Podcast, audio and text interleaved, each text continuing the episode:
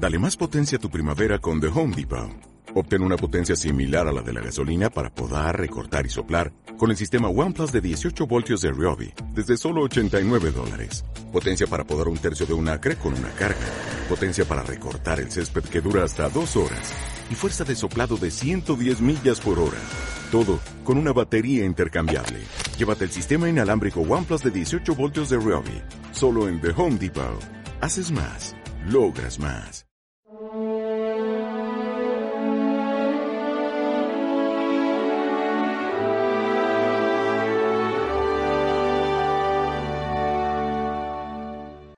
A todos los que encontréis, llamadlos a la boda. Jesucristo le gusta comparar el reino de los cielos con una boda. Algo bonito, celebrar una boda es lo, más maravilloso del mundo, que dos personas se quieren, un hombre y una mujer, encuentran un proyecto común de vida, quieren fundar una familia y eso siempre es un motivo de una inmensísima alegría. Y como el cielo también, el encuentro con Dios va a ser un motivo de una grandísima alegría, a Jesús le gusta comparar nuestra, nuestra entrada en el cielo, nuestra invitación para ir al cielo como cuando nos invitan a una boda de alguien muy querido y que nos hace muchísima ilusión.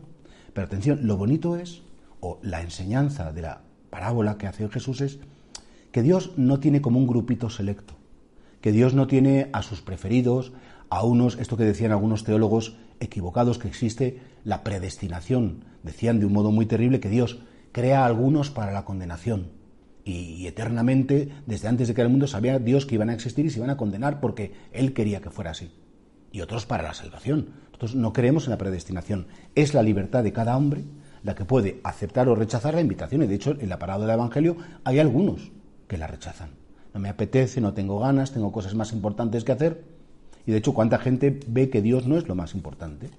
Y a lo mejor se sienten invitados por Dios, llamados por Dios, pero no les apetece porque tienen que cambiar de vida, tienen que ser, o a lo mejor, incluso ya no digo del pecado a la gracia, sino incluso una persona que es bastante queriente dice, ¿por qué no rezas un poco más?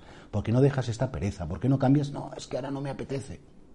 Y qué bonito es también la enseñanza de decir, bueno, es que todos están invitados a la boda.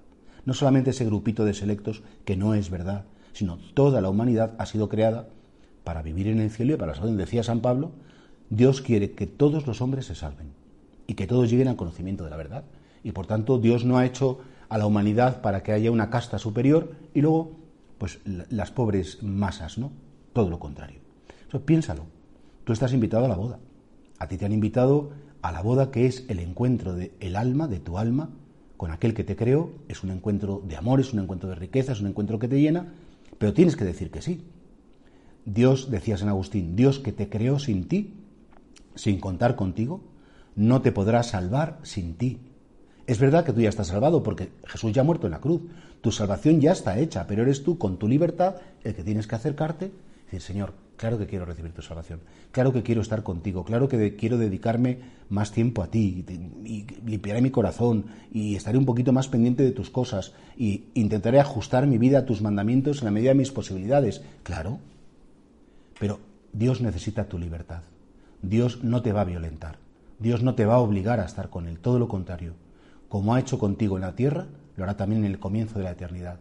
Ojalá que digas que sí que quiere ser invitado a esa boda tan maravillosa.